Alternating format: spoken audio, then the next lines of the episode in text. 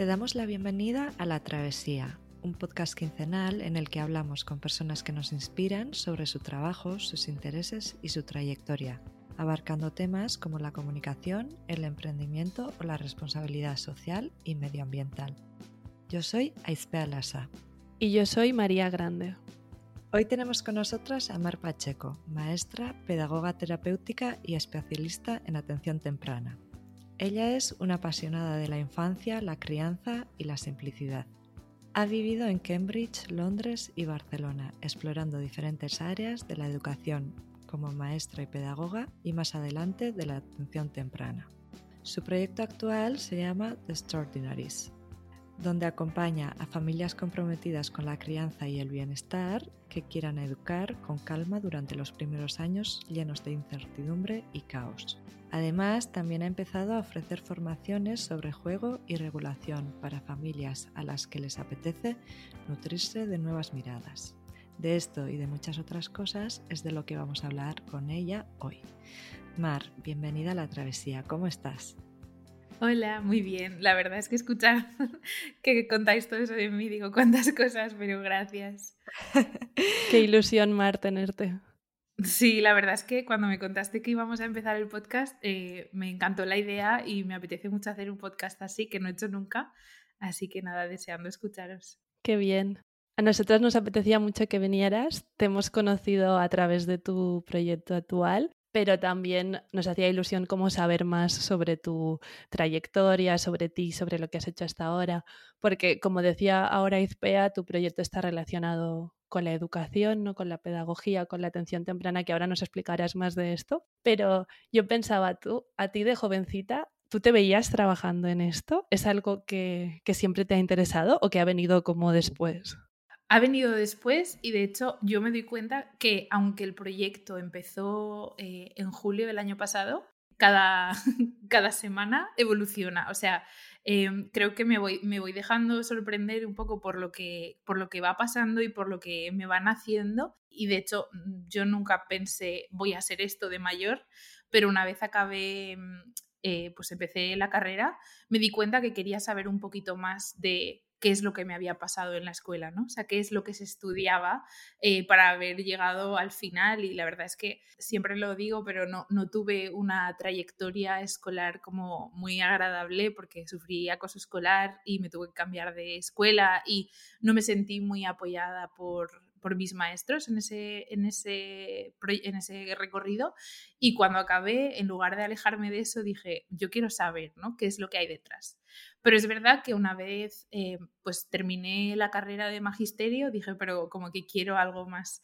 Y así he ido evolucionando un poco desde, desde magisterio hacia pedagogía. Cuando estaba terminando pedagogía, empecé a especializarme en pedagogía terapéutica pues para acompañar a esos niños con, como yo les llamo, extraordinarios, pues con algún tipo de sensibilidad especial. Y luego, pues cuando, bueno, decidí irme al extranjero a trabajar me fui a, Inglaterra y allí también fue todo como muy eh, espontáneo y, fui viendo un poco hacia dónde guiarme en cuanto a, pues, a seguir estudiando o a seguir explorando y a partir de la experiencia fue cuando decidí pues, estudiar el máster o, ¿no? o ahora crear el proyecto, pero a raíz de, ir experimentando, porque siempre he pensado como que teniendo un plan realmente... Em, no, no, no, no te permites explorar qué se siente bien y mal, ¿no? Y ya incluso la primera carrera ya me pareció demasiado un plan, porque al final cuando decides ser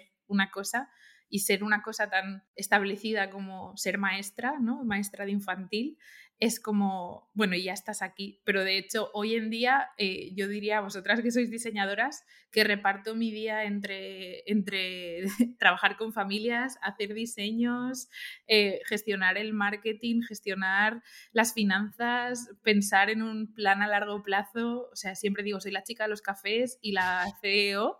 Y, y, al final muy pocas horas al día soy eso que pensé que iba a ser, ¿no? Entonces, sí, se ha ido dejando llevar y, y no hubiera pensado jamás, ni hace unos meses, que hoy estaría haciendo lo que estoy haciendo. Claro, es que emprender es lo que, lo que tiene, que, que, somos toda una agencia en una persona, ¿no? Pero bueno, me ha, parecido, me ha parecido interesante que al final un poco tu propia historia personal ha marcado o, te ha llevado a interesarte por esta rama y, que la escogieras como tu profesión, ¿no? Porque al final yo creo que, bueno, pues nuestras historias nos marcan un montón hacia dónde vamos a ir. ¿Cómo fue aquel momento en el que decidiste, voy a ser maestra, bueno, voy a estudiar la carrera de, enseñanza de primaria? Sí, o sea, yo quise, em, bueno, lo primero es como que yo quería Aparte de que a mí me encantaban los niños y decía, es verdad que, que me gustaría ver un mundo en el que se hace diferente. ¿no? Yo entré con esa, con esa premisa de quiero ver qué es lo que ocurre en, en, la universidad. Si en la universidad se supone que nos vamos a hacer expertos de algo, como que yo quiero saber qué es lo que hay detrás o qué es lo que se necesita para que, para que los niños y las niñas crezcan pues de otra forma. Y es verdad que yo siempre lo digo que mi experiencia en la universidad fue maravillosa y que encontré todas las respuestas porque... Qué bien.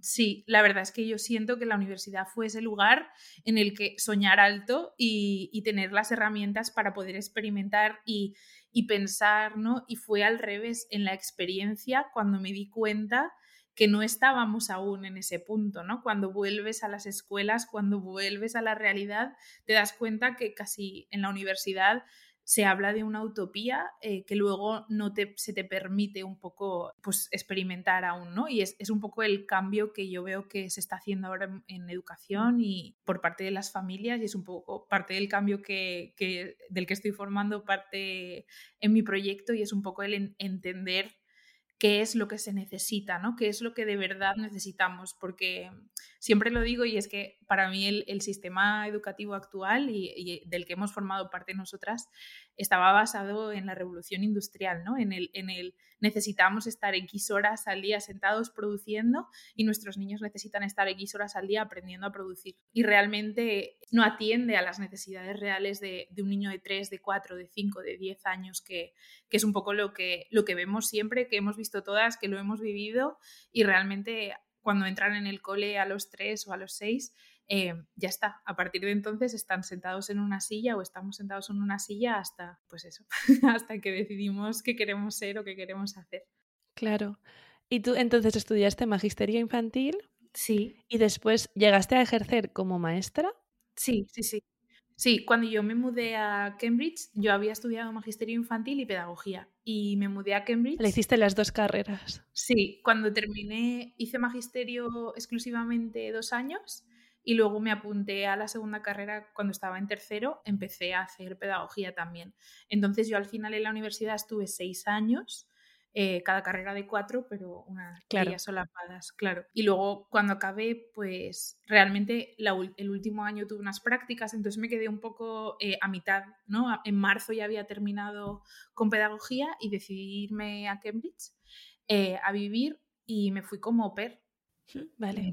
Porque era la forma más, más sencilla de acceder y estuve mes y medio o dos meses como mucho de oper y encontré, no era mi plan tampoco, pero pues encontré un trabajo en una escuela infantil en Cambridge y, nada, y dejé la casa y me puse a trabajar.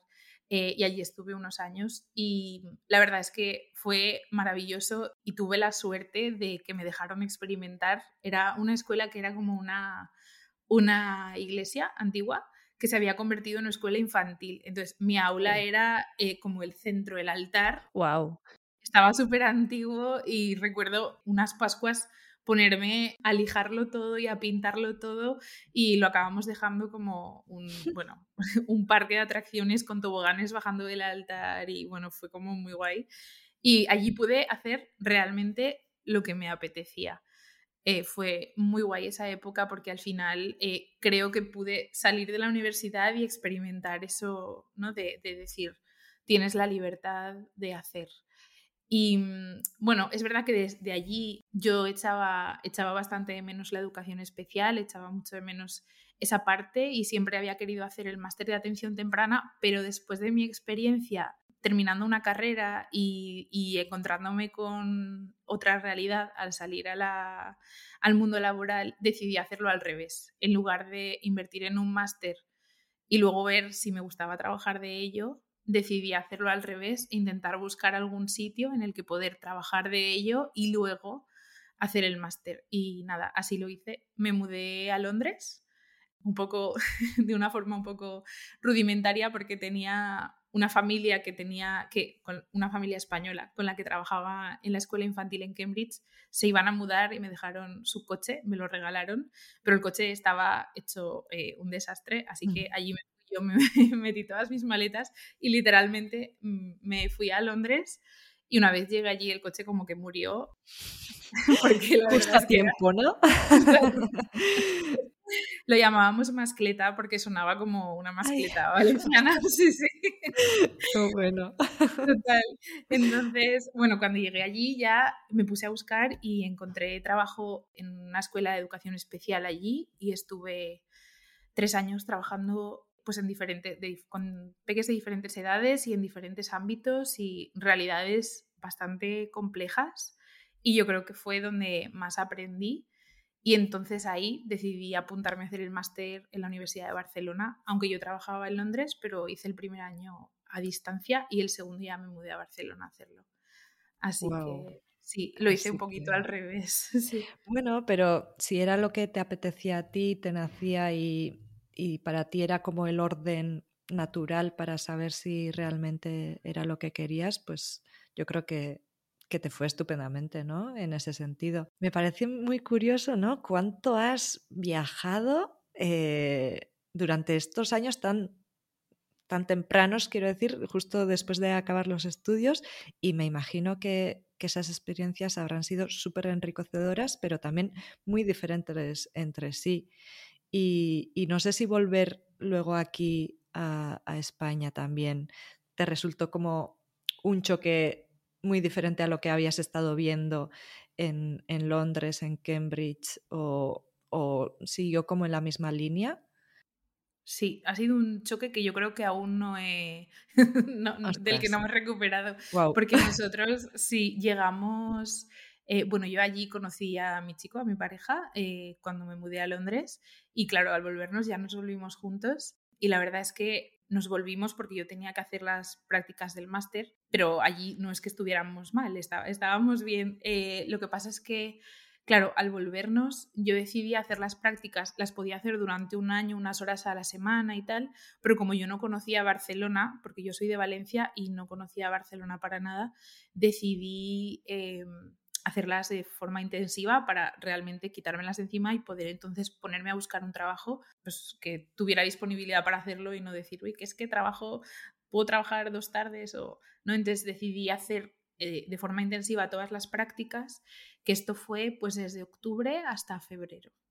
Hasta febrero o enero, sí. Pero claro, en marzo llegó el COVID, entonces realmente tuve muy poquitos meses en los que estuve trabajando de una forma increíble todas las horas del día prácticamente en un pueblito a las afueras de Barcelona y cuando acabé eh, allí me contrataron, bueno, en el sitio en el que estaba haciendo como atención temprana, pero enseguida llegó el COVID, entonces realmente pasaron nada. Eh, entre una cosa y otra y cuando llegó el COVID pues nos encerraron, pero en Barcelona, que yo no conocía allí prácticamente nada, mi familia es de Valencia y no podíamos salir, bueno, no sé si estuvisteis allí entonces, pero no se podía salir ni de la ciudad, ni, ni, al, ni al campo, ni a nada. Entonces fue una situación un poco compleja porque está, de estar acostumbrada a vivir en Londres, tener un grupo enorme de gente que ya conocías, que que a de repente llegar allí y, no conocer mucho la ciudad y no poder explorarla porque está todo cerrado fue un poco un shock. Así que nada, cuando pasó, pasó un año y pico ya nos volvimos a Valencia, pues la idea también era por, por empezar yo mi proyecto aquí. Y mm, entonces cuando estabais en Barcelona y llegó el COVID, ¿tú seguiste trabajando en este sitio de la atención temprana o en ese momento paró con el COVID?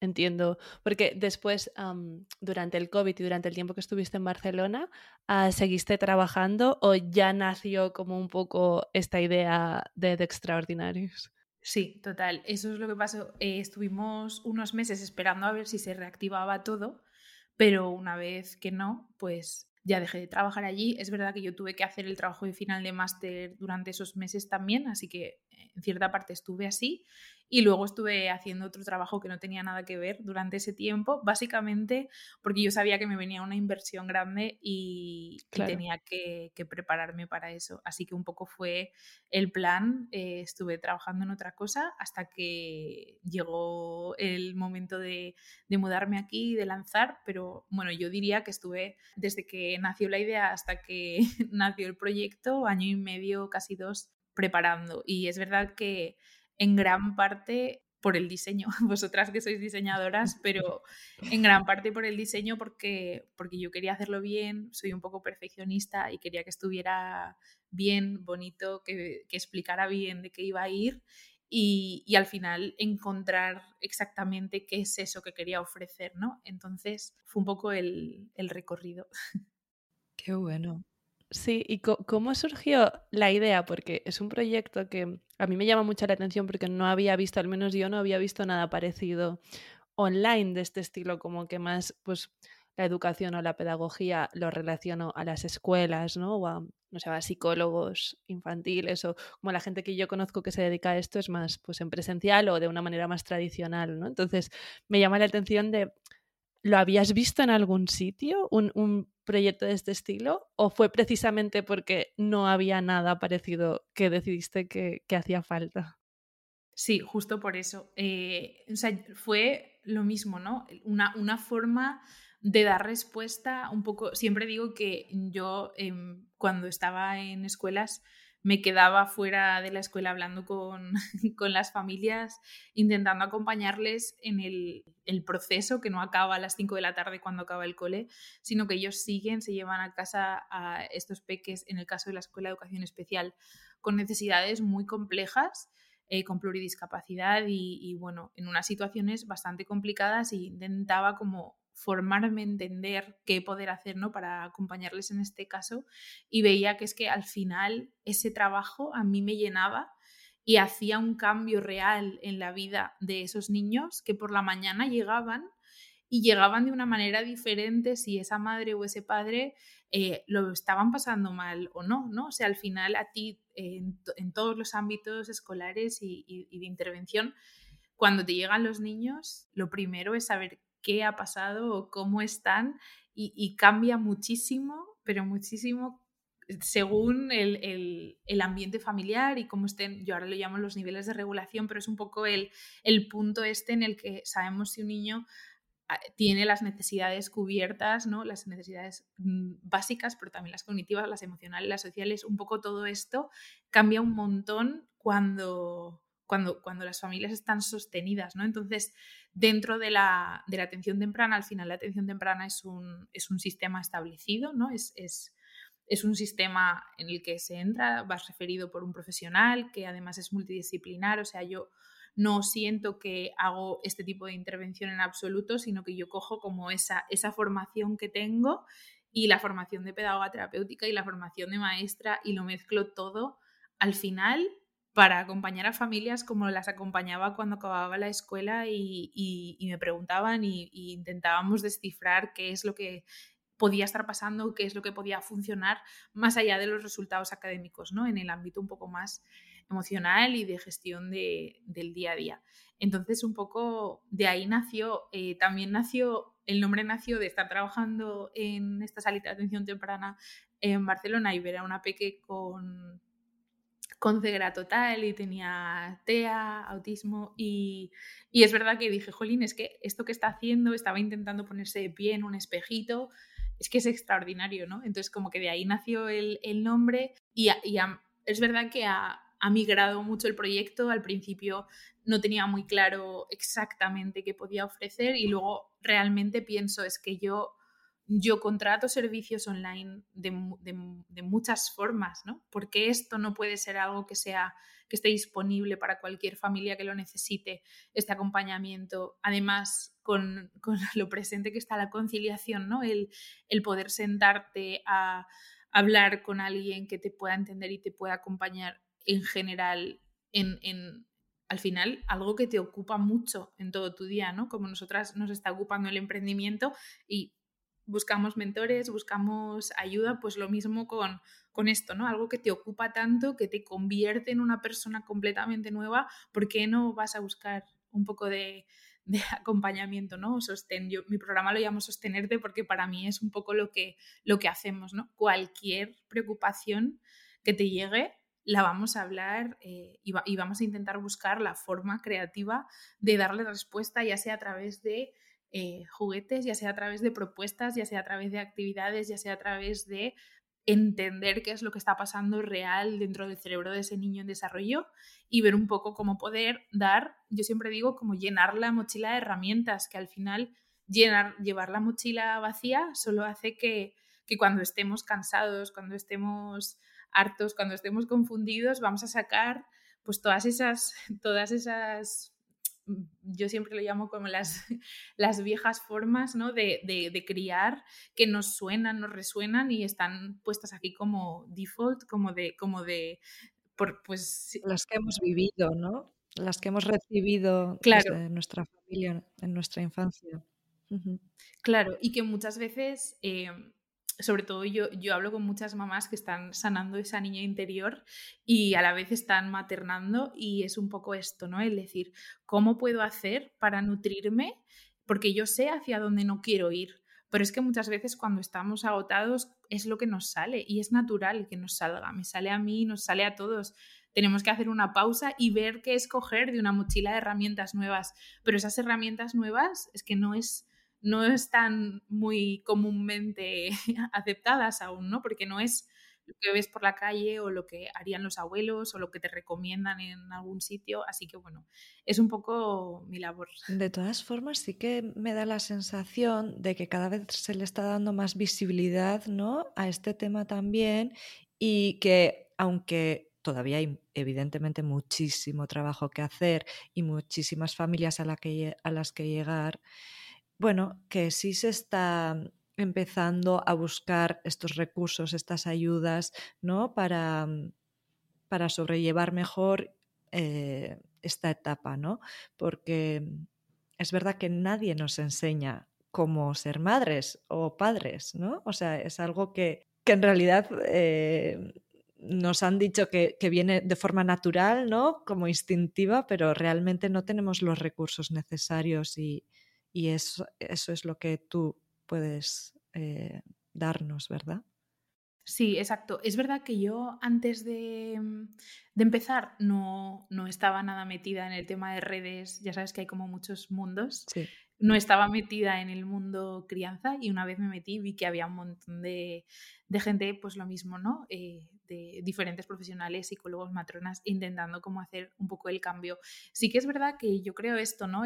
La intención esta que, de la que hablamos siempre, la intuición. Yo hablo de poner intención y no está reñido con la intuición, pero es verdad que mm, nuestra intuición a veces, bueno, o en este caso, es muy difícil que esté conectada con los niños del 2023. Claro. Porque los niños del 2023 van a, van a enfrentarse a retos que aún no conocemos nosotros, ¿no? O sea, es, una de las cosas de las que, con las que más hablo con, con, mis familias es un poco, y mi niña lo va a necesitar, ¿no? O sea, mi niña justo va a necesitar estas bases, estos pilares emocionales, sobre todo, un poco para crecer segura y, sana y, y, confiada y en el, en el camino correcto, porque va, va a haber, mm, bueno, muchos cambios para los que sus padres no van a estar preparados, ¿no? Por mucho que nosotros estemos conectados con esa intuición, es un poco esto, ¿no? Vamos a enraizar esas bases para que sea lo que sea que vaya a pasar en el futuro con nuestra juventud, ¿no? Eh, pues que, que vayan a estar un poquito más preparados para afrontarlo. Claro, es que qué difícil, ¿no? El, ahora que decías todo esto, el educar sabiendo que, o sin saber lo que vendrá, ¿no? Sabiendo que será completamente distinto, entonces es como cómo les preparo para algo que, que, no es lo que yo he vivido. O sea, que no puedo tirar de mi experiencia, en cierto modo sí, pero no 100% y tampoco sé, sé lo que pasará. ¿Cómo, ¿Cómo lo enfocas esto? Pues yo, la verdad, la cosa más importante, al menos para mí, que es lo que más, bueno, en lo que más pongo hincapié, aunque hay muchas otras cosas, pero también en los adultos, pero es un poco el tiempo de recuperación, ¿no? Muchas veces eh, se exige mucho, eh, se nos exige mucho, se nos exige mucho tiempo, mucha energía y sobre todo con las redes sociales tenemos que estar siempre encendidos, siempre on, siempre eh, preparados para contestar un mensaje, para estar sociales y esto no es natural. Naturalmente tú te relacionabas y luego podías volver y no tener un teléfono que siga requiriendo de tu yo social. ¿no? Esto que pasa que en, esos momentos tú no estás eh, recuperándote, no, no, no estás reponiendo y, al final es esos ratitos de reponer que se nos están, bueno, estamos viéndonos privados de esos ratitos de reponer que nosotros realmente tenemos las bases estables porque hemos crecido reponiendo, pero ellos aún no tienen las bases estables porque no, porque no, aún no las han establecido. Entonces, un poco para mí es importante, siempre hablo de la calma, de respetar y de comprender bien qué es lo que está necesitando ese momento, ese cerebro en desarrollo que muchas veces es reponer, es bajar estresores, es comprender qué está estresando en este momento a nuestro niño y qué nos está estresando a nosotros, que al final se va a ver reflejado eh, en ese niño que quizá le está costando un poco más calmarse. Entonces yo siempre pongo como hincapié en esos estados de alerta y recuperación para entender que en la sociedad en la que vivimos nos estamos alejando de la recuperación. Yo no sé si os ha pasado, pero yo me doy cuenta que eh, cuando yo no tengo el móvil, estoy de vacaciones y me dejo el móvil en un lado como completamente aparte, me quedo dormida.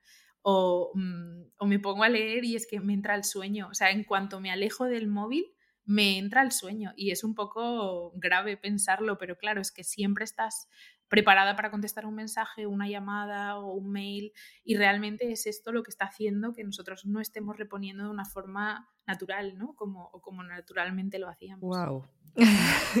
Eso nos da que pensar, yo creo, a todas las personas, porque es verdad que estamos hiperconectados y, y esto que comentabas del sueño es como para probarlo todos durante algunos días, algunas semanas y, y reflexionar sobre ello.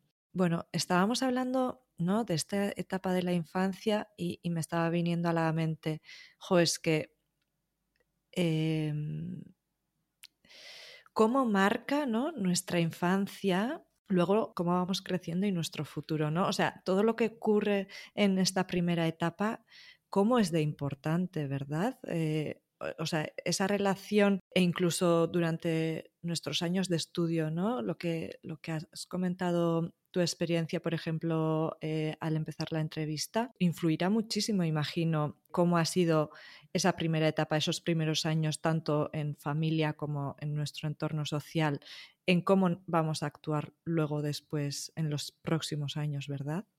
Sí, sí, influye total. Y además es que em, las primeras experiencias, yo siempre hablo de esas primeras veces, marcan la relación que tenemos con el mundo en general, ¿no? Eh, yo siempre lo digo, yo no soy muy buena dibujando, pero no me acuerdo de la primera vez que intenté dibujar no, no lo recuerdo, pero estoy segura que alguien que es buenísimo dibujando recuerda esas primeras veces de, de, coger un lienzo, de tener una relación positiva con esto, porque ha sido algo que le ha marcado para bien. Un poco todas esas primeras veces o esos, primeros intentos de relacionarse con el mundo que al final nos marcan, nos dicen por aquí sí, por aquí es seguro o por aquí no, no vayas porque esto no es seguro.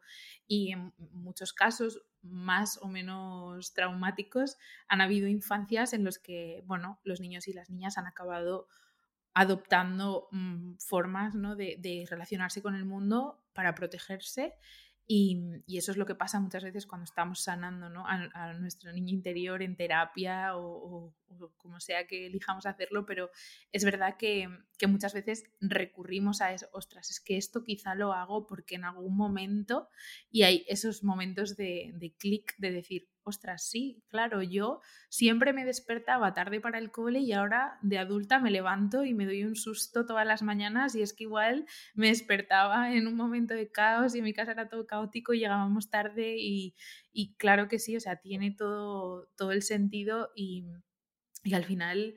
Eh, el cerebro tiene memoria, el cuerpo tiene memoria y todo, todo tiene mucho que ver. Así que sí, es, es no, no hay que tenerlo como algo eh, que a veces abruma mucho cuando estás criando, ¿no? El decir, ostras, es que todo lo que haga hoy va a suponer algo mañana. Y siempre hablo de esto, es un rincón fuera de culpa porque a pesar de intentar hacerlo bien, siempre va a haber algo que, va a hacer que ese niño o esa niña crezca pensando, ay, esto me dolió o esto eh, no, no me, me, hubiera gustado que fuera de otra forma. No va a haber nunca una forma perfecta de hacerlo, pero es poner intención, ¿no? El entender, ostras, vamos a entender qué es lo que está necesitando ese cerebro en desarrollo, que no es lo mismo que necesita eh, un cerebro desarrollado, porque muchas veces exigimos a estos niños que que respondan o que obedezcan o que no y muchas veces lo único que están es abrumados en ese momento sin comprender lo que está pasando y, entonces una forma de salir de ese, de ese, momento de caos es sacando algún recurso que, que, hace que alguien tenga una reacción, ¿no? Hablaba antes con una mamá que decía es que se porta muy mal en el cole y al final hemos desgranado un poco que, que está pasando por un momento en el que necesita un poco más de atención, portarse mal, pegar, mm, coger cosas que no tiene que coger, eh, al final es la forma más efectiva de decirle a alguien, estoy aquí, necesito ayuda. Y llamar la atención. Claro, y está pequeño no tiene aún ni dos añitos, entonces ya se ha dado cuenta que esa es una forma maravillosa de decir, es que mi sistema nervioso está necesitando ayuda, pero claro, no es aceptado, ¿no? Un poco el... Sí. Claro, porque me llama mucho la atención eh, lo que decías de claro, yo no soy madre, ¿no? Pero cuando somos madres o padres, es como el educar y a la vez sanarte a ti, a lo que te pasó a ti, como entender tu experiencia, como balancear las dos cosas, ¿no? Que, que, me parece súper complicado. Y veo como que me da la sensación que una parte súper importante de tu trabajo es tu formación en, educación, en, pedagogía, o sea, enfocada en los niños, pero también el trato con los padres, porque al final, o es como que tú tu paciente, ¿no? O quien tú tratas es a, los niños, pero los padres tienen un papel súper esencial en esto también. Y de ahí es también donde ha evolucionado mi, proyecto, porque yo al inicio pensé que, iba a ver a, bastantes niños en presencial y ha resultado eh, ser la parte más pequeña de mi trabajo. Al final aquí eh, acabo viendo a esos niños o niñas que tienen esa necesidad de, eh, pues, de, ese acompañamiento un poco más en alguna de sus áreas del desarrollo, pues que preocupa o que están en procesos de diagnóstico, un poco así. Pero es una parte muy, muy pequeña comparado ¿no? al final con sostener familias, que, que también es hacia donde yo quiero ir porque veo que el impacto es mucho más grande. Yo he dedicado muchos años a, a estar con niños y niñas, pero el impacto real se está viendo ahora, cuando empiezo a, a ver un poco el, el que hay detrás y sobre todo a entender que primero nadie tiene la culpa de nadie y que conforme más información tengamos y más recursos tenemos a nuestro alcance, mejor nos sentimos con nosotros mismos, que es lo único que va a hacer que la relación en general mejore, ¿no? Al final, la percepción de nuestros niños la tenemos nosotros. Entonces es nosotros los que al final podemos ir cambiando esa percepción y la única forma es mm, cambiar el cristal con el que les miramos o, sentarnos a verlos. Hoy decías que eh, muchas veces para mí es sacar como una linterna y enfocar a eso que nos incomoda para que desaparezca, ¿no? Como para, vamos a ver qué es lo que nos está incomodando. Nos está incomodando que de repente vemos que están más nerviosos, que incluso se ponen agresivos. Vamos a sacarlo a la luz, vamos a de verdad poner foco en eso.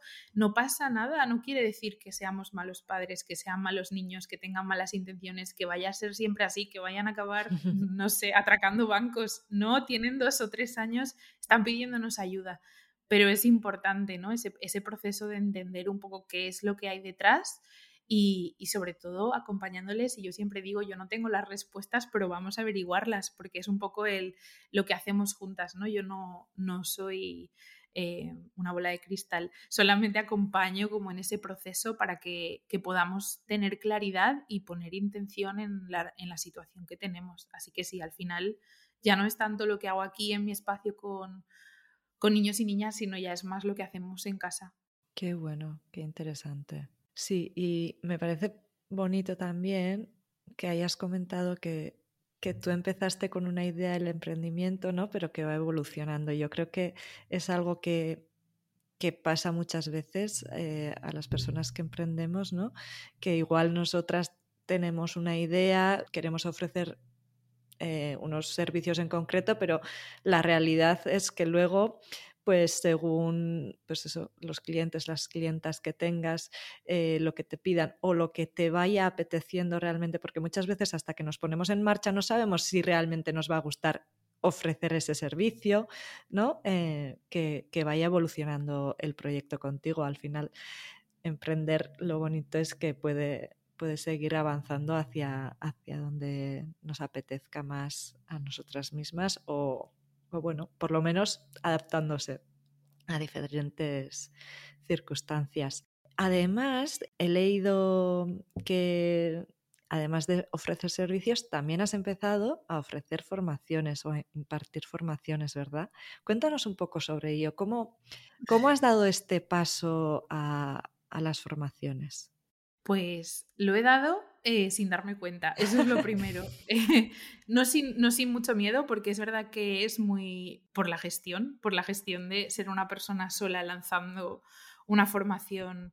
Eh, es un poco complicado y parece fácil porque al final tú ves como una oferta y la compras o no, pero todo lo que hay detrás es alucinante. Yo estoy ahora mismo en medio del lanzamiento de una formación y es, y es eh, bueno, es muy complicado, muy complejo, no sabes lo que va a ver al otro lado, pero siempre ha nacido como de una necesidad. Eh, yo no pensé hacer ningún curso, la verdad es que quería centrarme en el tú a tú, en las sesiones individuales, en el programa eh, Sostenerte y hacerlo de esa forma, pero de repente, bueno, empecé nada más empezar a ofrecer, aunque siguen, sigue habiéndolo, pero de una forma diferente, a ofrecer media hora de llamada gratis para conocer a familias y ver qué es lo que necesitaban y, ver cómo poder acompañarles. Muchas de esas familias se han convertido ahora en familias a las que acompaño y muchas otras, eh, bueno, es que yo diría que la mayoría empezaban viniendo con la duda del juego, ¿no? El juego, ¿por qué? ¿Cómo gestionar el juego? Además, tú, espera que eh, estás muy pro de la sostenibilidad. Yo soy muy fan de, de todo lo que está hecho por y para durar y no entiendo el acumular muchísimo porque al final creo que también esto nos, nos, nos, carga más esa mochila que ya tenemos, el tener demasiadas cosas y que nuestros niños tengan demasiadas cosas cuando aún no se saben gestionar ellos. Entonces, siempre voy como intentando simplificar, ¿no? Entonces, el curso se llama Simplificando el juego y era un poco la forma de comprender cómo juegan los niños, ¿no? O sea, el, el, acompañar a esas familias a entender cómo juegan los niños. Y era algo con lo que me venían todas esas familias al principio en esa llamada gratis con dudas, no sabemos cómo gestionarlo, no sabemos cómo preparar el espacio. Vemos que hay muchas cosas en, Instagram, en Pinterest, eh, sobre mm, estanterías maravillosas con, con pues todos los arcoíris, todos los cubitos de colores de madera, pero no sabemos muy bien realmente cómo gestionarlo, porque mi niño o mi niña no juega con el arco iris, con el cubito de madera que le tengo preparado, qué es lo que está pasando. Entonces fue como, vamos a ver qué hay detrás. Y este es un curso que hice pregrabado, pues básicamente para esas familias que igual eran seis o siete familias que me habían preguntado y al final ha sido un curso que, que ha venido para quedarse, se ha quedado allí, estoy segura que haré un relanzamiento en algún momento y lo mismo me ha pasado ahora con, el, con un curso que estoy haciendo ahora sobre la regulación. Era un curso que yo quería hacer a lo grande, mucho, mucho tiempo, eh, que fuera un acompañamiento, pero la realidad es que no me da la vida para preparar algo súper preparado, ¿no? Muy, muy bien editado. Así que dije, vamos a hacerlo en directo, que es como realmente más hago, eh, eh, al final, cómo está habiendo el impacto en mis familias, ¿no? Como es, esta pieza del acompañamiento es por donde empezamos siempre, que es entender la regulación de los niños. Vamos a ver qué es lo que puedo ofrecerles de la misma forma. Quiero verles la cara, quiero verles las dudas, quiero entender en qué situación están antes de que vengan. No quiero 30 personas en una sala, quiero un grupo reducido de personas a las que yo pueda eh, poder acompañar, aunque no quieran empezar un acompañamiento, porque aún yo entiendo que hay mucha gente que no quiere empezar un acompañamiento, no se siente preparada, no sabe quién está al otro lado. Entonces, un poco esa forma de ofrecerles una pieza clave del acompañamiento en forma de píldora y, nada, y esta es la primera vez que estoy haciendo este workshop que va a ser en directo en nada y espero poder repetirlo y, ver a ver qué me van contando las familias y hacerlo de una forma un poco orgánica, ¿no? O sea, al final yo nunca pensé que iba a hacer cursos, yo pensé que era más del tú a tú, de hablar con familias, pero sí que siento que, que es información que transforma y que digo, ostras, pues ¿por qué no ayudar a otras familias que al final me llegan pues en la newsletter o en redes sociales preguntándome dudas y si puedo darle las respuestas sin decir, vamos a empezar un acompañamiento de tantos meses, eh, pues mejor que mejor. Claro, porque al final hay muchas formas ¿no? de ofrecer tus servicios o de compartir tus conocimientos y que a lo mejor dependiendo de la persona o de la familia puede necesitar algo distinto o en cada momento necesitas algo distinto, ¿no? A lo mejor necesitas el acompañamiento, a lo mejor esto, a lo mejor pues un curso online que, como decías, que a lo mejor al principio tú pensabas más, no, lo veo más como tú a tú, pero a lo mejor a alguien sí que le sirve yo que sé, me invento, no tiene el tiempo o no tiempo. En cambio, un curso online puede ir haciéndolo a ratitos y a lo mejor le sirve para introducirse a todo lo que tú explicas, para entender más cosas. A lo mejor, yo que sé, esto en un futuro pues uh, sí que decide pues coger un acompañamiento o hacer otra cosa, le sirve como introducción, a que al final hay como muchas maneras, ¿no? Y está guay que vayas tú también como investigando y, y probando lo que a ti te funciona para, para compartir tu conocimiento y lo que ir viendo también lo que la gente necesita, ¿no? Sí, exacto. Es como ir y que no, no, no me hubiera imaginado nunca que la primera idea mm, ha llegado a este tipo de, de, servicios, ¿no? Que al final era como, yo creo que, que, me preocupé mucho tiempo de pensar, esta es la idea, y realmente no tenía que haberme preocupado tanto porque va saliendo, van haciendo, conforme voy viendo a las familias, digo, claro, es que esto es lo siguiente que tiene que pasar. Claro. Es lo siguiente que tiene que pasar, total. Qué bueno. Jo, a mí me parece súper inspirador que mm, después de tu experiencia de bullying, ¿no? Em, no haya sido un efecto rebote de no quiero saber nada sobre, sobre todo esto, sobre la educación, sino que te haya llevado a crear este proyecto tan bonito, tan necesario y que ahora puedas acompañar a tantas familias y, bueno, eso me parece que, que, aporta un valor excepcional y, e imagino que a ti también te habrá ayudado, no sé, pues a, a ver esa experiencia desde otros ojos.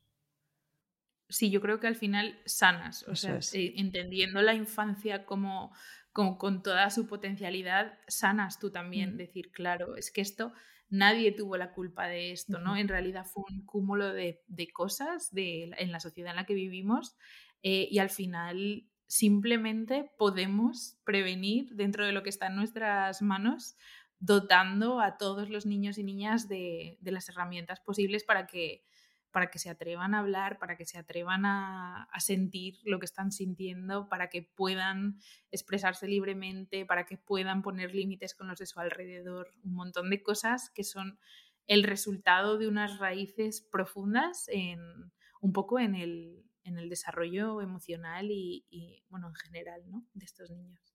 Claro, y a mí una cosa que, mm, que me gusta mucho viendo, pues que ya llevo un tiempo siguiéndote, ¿no? Viendo tus redes, viendo tu web, viendo cómo comunicas, que lo haces todo como con mucha delicadeza y mucha sensibilidad. Que, mm, que, me parece muy guay y creo que por eso también mucha gente pues se siente atraída a, trabajar contigo, ¿no? La forma en, en que lo tratas y mm, no sé, qué tal vez ahora pensaba, ¿no? Con lo que decíais, que tal vez viene de eso también, de haberlo vivido, entiendes cómo es en primera persona, entonces lo, respetas, ¿no? Y lo tratas como esto con la, con la sensibilidad que merece. Sí, la verdad es que en redes me cuesta un poco, eh, siempre digo como que me cuesta un poco el, llegar en plan con, las normas del el algoritmo de Instagram, de los minutos, de todo esto, pero siempre intento eh, pues hacer mm, pensar, ¿no? o de alguna forma aunque sea sacar pues, pensamientos un poco más profundos o reflexiones un poco más profundas, aunque a Instagram no le encante o no, un poco eso me da como igual. Al final yo lo lanzo sin, sin intención de, marketing tampoco, sino como para, para que las personas que estén escuchando les nutra. Y, y sí, la verdad es que el tema de, de cómo lo presento es un tema un poco complicado porque he tenido que aprender eh, Illustrator, he tenido que aprender un montón de cosas. sí. que no pensé que iba a aprender nunca, pero, pero sí, tengo alguna amiga diseñadora que llevo bastante frita. Eh, esto queda bien así, es como todavía al lado. Pero es verdad que, que, creo que el diseño, em, sin yo saber mucho, pero el diseño al final hace también que el mensaje llegue, ¿no? Estamos en una época de tal sobresaturación de información que, es importante presentarlo de una forma que sea fácil de digerir o sea bonito para el ojo o, sí, o el mensaje esté bien pulidito para que, para que llegue. Claro, es que al final es un tándem, ¿no? Eh, el mensaje y, el diseño si van de la mano, pues eh, potencian el llegar mejor y más mm, a más personas, ¿no? Pero, pero sí es verdad que muchas veces, ¿no? Em, ponemos más el ojo en qué me está pidiendo esta red social a qué es lo que yo quiero comunicar, ¿no? Y, realmente lo que, lo que va más allá de los algoritmos, pues es eso, ¿no? ¿Qué, ¿Qué, es lo que comunicas y cómo lo haces? Y al final eso es lo que conecta con esas personas que luego muy probablemente se conviertan en, en clientas, clientes, porque es ahí desde lo humano, desde lo que hablas y cómo lo dices desde donde conectamos con esas personas. Y, qué bonito que, bueno, que le pongas valor a eso retando un poco las redes sociales. Yo creo que todos ya estamos un poco saturados con todo esto y, muchas veces no es fácil, pero, pero lo estás haciendo súper bien. Y bueno, ya para ir cerrando un poco la entrevista, eh, sí que nos gustaría preguntarte mm, de qué cosas que, ya has conseguido, que, son muchas, estás más orgullosa o te sientes más a gusto? ¿Qué cosas me siento más orgullosa? Yo creo que de las cosas que me siento más orgullosa es sin duda cuando recibo un mensaje o cuando llega una familia y me dice, es que esto ha funcionado.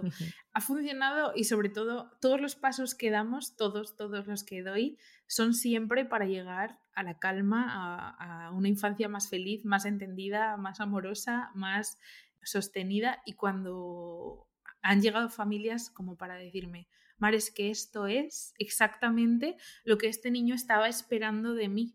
Y yo lo tenía en la punta de la lengua, solo he necesitado hablarlo y desenredarlo y sacarlo y, es esto, ¿no? El avanzar lo que a mí me nutre y, hace que todas las partes feas del emprendimiento o más inciertas se vayan, ¿no? Y, y es una parte, esto es lo que hace que yo siempre piense como es que no hay otra forma de hacerlo, ¿no? O sea, para mí ahora mismo, una vez ya he probado cómo se siente trabajar eh, bajo tus, tus propias reglas o, tu propia intuición o es como ya no va a haber otra forma porque esto es brutal el poder haber llegado a, a este clic, ¿no? Al, al, hacer que esta familia a partir de ahora sepa cuáles pueden ser los pasos para deshacer un nudo y no acabar ahí como eh, frustrados todos y, y, bueno, y que todo esto se refleja en la sociedad, ¿no? Porque si a ti te pasa algo dentro de casa, lo vas a llevar fuera.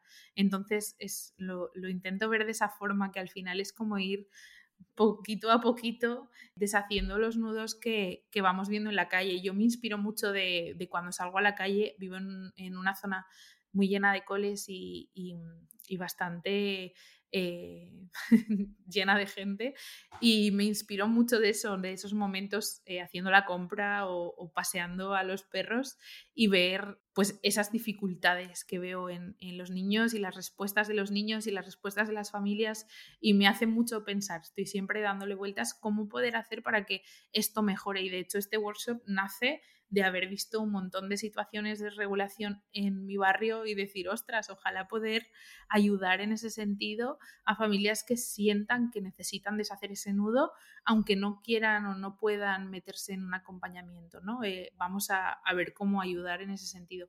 Para mí es eso, el poder hacer un cambio de cierta manera en en la relación niños y adultos y en general, que para mí es maravilloso cuando lo consigo o de la forma en la que puedo más o menos conseguirlo, es brutal. Sin duda. Claro. Y, y, vamos hablando de esto también, ¿no? Como de, de, cómo ha ido evolucionando tu proyecto, de tu idea, de cosas que no habías pensado y que al final han salido. Pero, ¿qué cosas tienes ahí que te gustaría hacer o tienes como algo soñado que digas, wow, me encantaría hacer esto? Muchas, muchas cosas. tengo muchos proyectos. O sea, es como que yo siento que este es el primer paso y tengo muchos otros que dar. Tengo un producto que quiero lanzar, que espero que salga a la luz muy pronto, está ya eh, casi casi. ¿De servicio también o físico? Físico, un físico. wow. Sí, un producto físico que, espero que salga muy pronto. Eh, tenemos, bueno, otras formas de comunicar también de, canales para llegar a, la audiencia de mi proyecto y luego pues también otras formas de, aportar servicios y me encantaría pues esto, hacerlo de una forma un poco más en, mi espacio es muy pequeño, entonces al final yo aquí no puedo eh, organizar cursos o charlas o talleres con un montón de mujeres, pero me encantaría en el futuro poder tener un espacio donde acoger todo eso. Así que bueno, hay muchos, muchos frentes que estoy segura que en algún momento llegarán y por ahora vamos ahí como poquito a poco dando los pasos.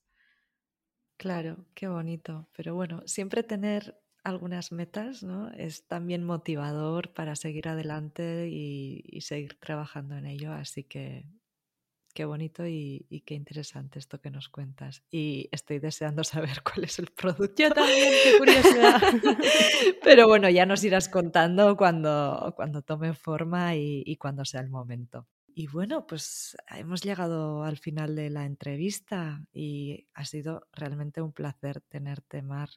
A mí por lo menos me ha encantado charlar contigo. Gracias, la verdad es que me gusta mucho poder hablar en este formato tranquilo y, sin prisa. Y aunque sea un podcast largo, yo la verdad es que disfruto de escucharlo y espero que, que os haya gustado también. Sí, muchísimas gracias, Mar. Ha sido un placer hablar contigo y adentrarnos un poquito en tu proyecto y entender más de lo que haces. Así que muchas gracias. Gracias, Mar. Nada, vosotras. Si te gusta lo que hacemos y quieres apoyarnos, puedes seguirnos en Spotify y en Instagram en arroba la travesía podcast. Muchas gracias por escucharnos.